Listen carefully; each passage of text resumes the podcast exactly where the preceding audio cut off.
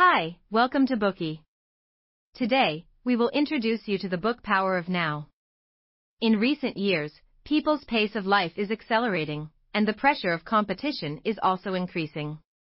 This leads to frequent occurrences of depression, anxiety, and other mental disorders.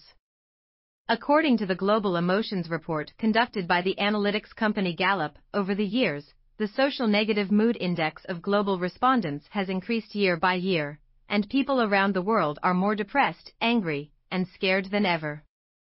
German philosopher Arthur Schopenhauer believes that the life of an individual is a constant struggle. Do you agree? What kind of emotional pain have you experienced in your life? How can we face our pain and be free from it? Perhaps, you can find the answer in the power of now. The author of this book is the world-famous spiritual mentor, Eckhart Tolle. In his youth, Tolle also suffered from depression, anxiety, and at times was even suicidal. However, just when he was on the brink of complete despair, an unexpected experience miraculously liberated him. Since then, he has been living in a state of serenity and peace. The experience, at that time, completely changed Tolle's life. Since then, he has devoted himself to explaining, integrating, deepening this change, and sharing his practical experience to others. At present, he gives lectures all over the world. Through teaching, he conveys this message to people in simple and clear language. We can free ourselves from this pain and move deeply into the world of inner peace. The Power of Now, which originated from Tolle's lectures, seminars, and consulting meetings, is a classic. This book helps us realize that we feel pain and live with constant anxiety because we have been under the control of our brain. We are constantly recalling the past and worrying about the future, when in truth the past and the future are just meaningless conceptions of time. Everything is happening in the present, and that is all we will truly ever have. Only by focusing on the now can we be free from pain and achieve inner peace and serenity. Let's read this book for you from the following three aspects. Part 1 Why do people feel pain? Part 2 How does moving deeply into the now ease pain? Part 3 How can we move deeply into the now? Chapter 2 We have previously unlocked Yuval Noah Harari's Homo Deus, a brief history of tomorrow, in which he says, for countless generations, our biochemical system adapted to increasing our chances of survival and reproduction, not our happiness. Achieving real happiness is not going to be much easier than overcoming old age and death. Almost no one can be in a state of constant happiness. There will always be moments when we are in great pain. What kind of pain have you been through?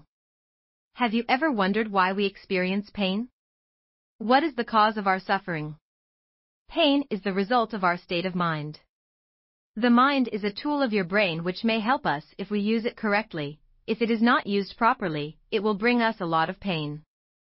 Let's take a look at how our minds create pain for us. First of all, our minds are controlling us.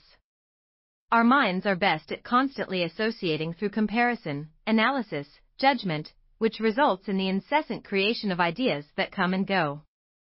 If you have ever come across a mentally disturbed person on the street, you may see them incessantly talking or muttering to themselves. You might think, why do they talk so much? They are not so different from yourself actually. Your stream of consciousness is likely just as active as theirs. The only difference is, you don't verbalize it.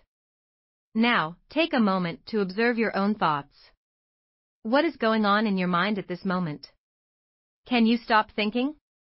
Of course you can't. Not being able to stop thinking is a pain that all of us experience. What is even more concerning is that most of us never reflect on the state of our own minds, yet unconsciously identify with it.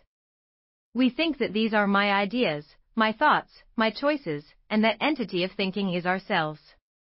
When we identify with our thoughts, emotions, likes and dislikes, we are actually captured by our minds and unwittingly become slaves to it, allowing it to control our whole life.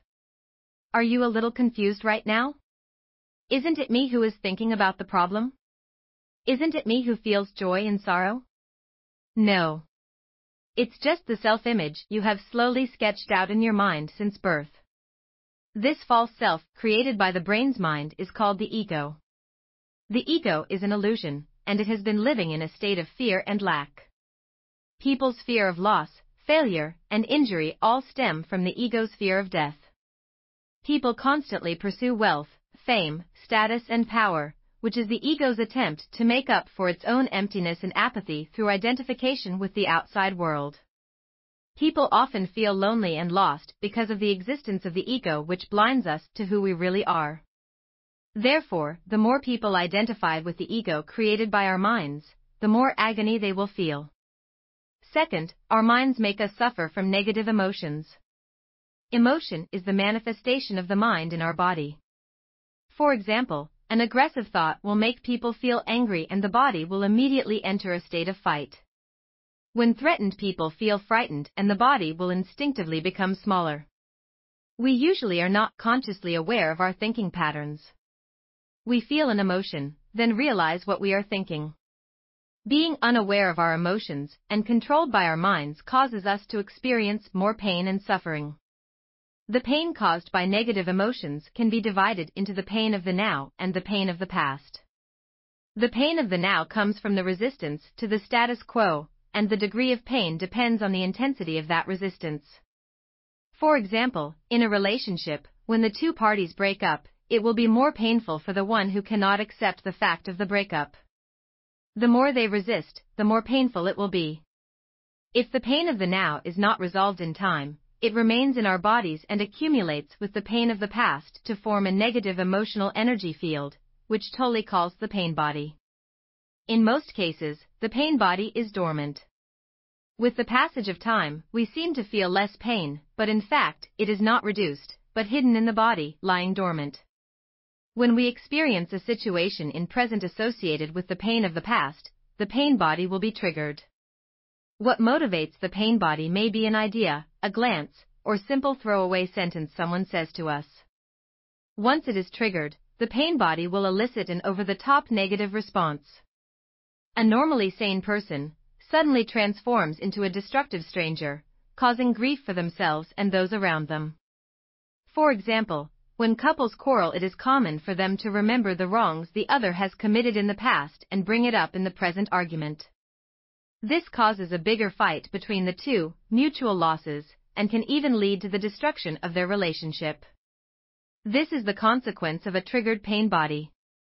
Finally, our minds trap us in time. If you observe the thoughts in your head, you will find that most of the thoughts are either memories of the past or expectations for the future, such as I met an old classmate yesterday. I'm going to see a client tomorrow. When I become rich, I will travel everywhere. When this child grows up, I can finally relax. The mind always unconsciously focuses on the past and the future. Because we are identified with our mind, we are consumed by the past and the future, locking us in the trap of time. Our negative attitude is in part a result of falling into a time trap instead of focusing on the now.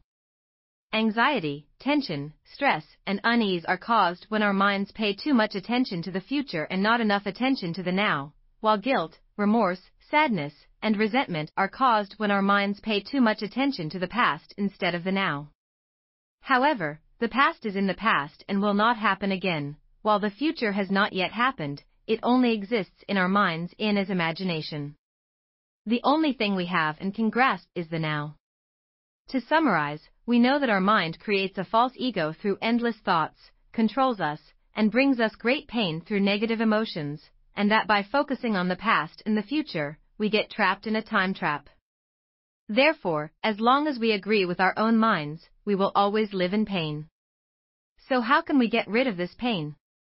You have to move deeply into the now. Today we are just sharing limited content. To unlock more key insights of world-class bestseller, please download our app. Just search for B-O-O-K-E-Y at Apple Store or Google Play. Get your free mind snack now. Wie baut man eine harmonische Beziehung zu seinem Hund auf? Puh, gar nicht so leicht. Und deshalb frage ich nach, wie es anderen Hundeeltern gelingt, beziehungsweise wie die daran arbeiten. Bei Iswas Dog reden wir dann drüber. Alle 14 Tage neu mit mir, Malte Asmus und unserer Expertin für eine harmonische Mensch-Hund-Beziehung, Melanie Lippisch. Iswas Dog mit Malte Asmus. Überall, wo es Podcasts gibt.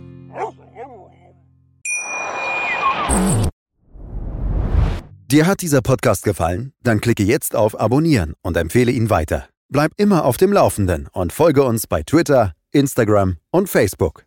Mehr Podcasts findest du auf meinpodcast.de.